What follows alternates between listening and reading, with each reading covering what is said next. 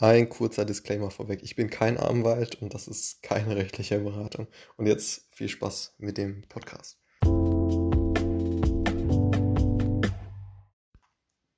Hallo und herzlich willkommen hier zu einem Podcast. Und zwar möchte ich mal die Fragestellung klären, ob du einen Programmcode, den du ja vielleicht auch im Arbeitsverhältnis geschrieben hast, schützen kannst mit entsprechenden Schutzrechten. Und da gibt es ja verschiedenste Patente, Gebrauchsmuster, Marken, Design, Urheberrecht, Betriebsgeheimnisse und so weiter. Hm, oder ja, das sind eigentlich die, die, die, die, die man äh, da nennen kann, die Schutzrechte. Und genau, wie ist es jetzt bei Programmcode, wenn man, wenn wir als Data Analyst, Data Scientist, Data Engineer, wie auch immer, äh, Software Engineer und so weiter, Programmcode schreiben. So, und das betrifft jetzt wahrscheinlich eher, wenn man das so einkategorisieren möchte, eher äh, Richtung, Richtung Data Science oder ähm, ja, Software, Software Engineering, Implementierung, Data Engineering und so. Hm, die Data Analysten arbeiten ja primär, wenn man das sagen kann, mit äh, bereits bestehenden äh, Softwarelösungen, wie irgendwie ja, Visualisierungssoftware und so weiter. Ähm, genau. Und wenn, wenn jetzt also ein Programmcode geschrieben wird, dann ist es grundsätzlich so, dass der mit dem Urheberrecht geschützt ist. Also, sobald das eine gewisse schöpferische Höhe erreicht, dann ist es eben so, dass dieser Code, den du geschrieben hast, auf jeden Fall mal urheberrechtlich geschützt ist. Und das kann dir auch keiner wegnehmen. Das äh, Urheberrecht kann man nicht übertragen. Und außer wenn man jetzt stirbt, dann kann man das an den Erben übertragen. So. Und und auch bis 70 Jahre nach dem, nach dem Tod geht das hinaus. So. Das Urheber, Urheberrecht, das heißt, wenn du jetzt einen Code schreibst, das ist äh, auf jeden Fall urheberrechtlich geschützt, sobald es eben eine gewisse schöpferische Höhe erreicht. So. Und ja, wenn du jetzt den Code von jemand anderem nimmst und den am Weg umschreibst und strukturierst oder wie auch immer, hm, dann äh, ist das wiederum deine, deine Arbeit ne, und liegt, unterliegt dann eben wieder wiederum diesem, diesem Urheberrecht. So. Und grundsätzlich ist natürlich zu sagen, dass ja, äh, es wahrscheinlich nicht so einfach ist nachzuweisen, äh, wie jetzt, äh, ja, wer das jetzt zuerst geschrieben hat, oder ist das jetzt wirklich so eine ja, sch hohe schöpferische äh, Höhe, dass man, äh, ja, dass das wirklich auf dich zurückzuführen ist und so weiter. Deshalb, ähm, ja, kann man, kann man das durchaus so machen, dass man irgendwie bei GitHub oder so äh, Codezeilen herauskopiert, die vielleicht ein bisschen umschreibt. Das ist, äh, sollte gar kein Problem sein. So. Nichtsdestotrotz ist es auf jeden Fall so, dass das Urheberrecht unterliegt. Und das ist eigentlich so schon mal der größte Aspekt.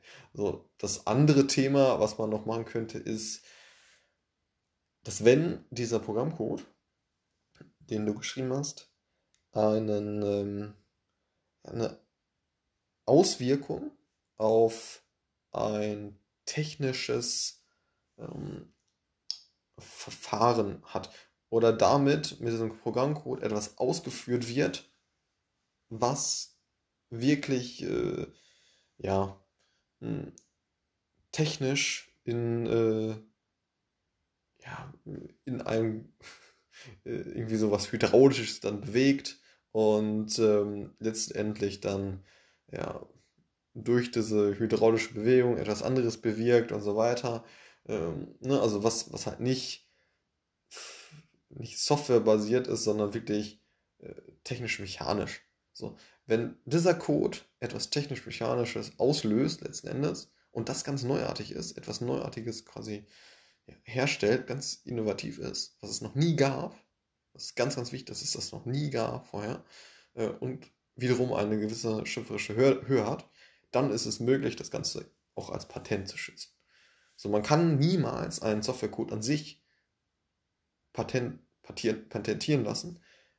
Es äh, muss immer einen ja, ähm, Zusammenhang haben mit äh, ja, etwas hydraulischem, technischen, was dann letzten Endes irgendwie ein Outcome gibt. Also den Programmcode an sich kannst du, kann, kannst du dann in dem Fall nicht patentieren lassen.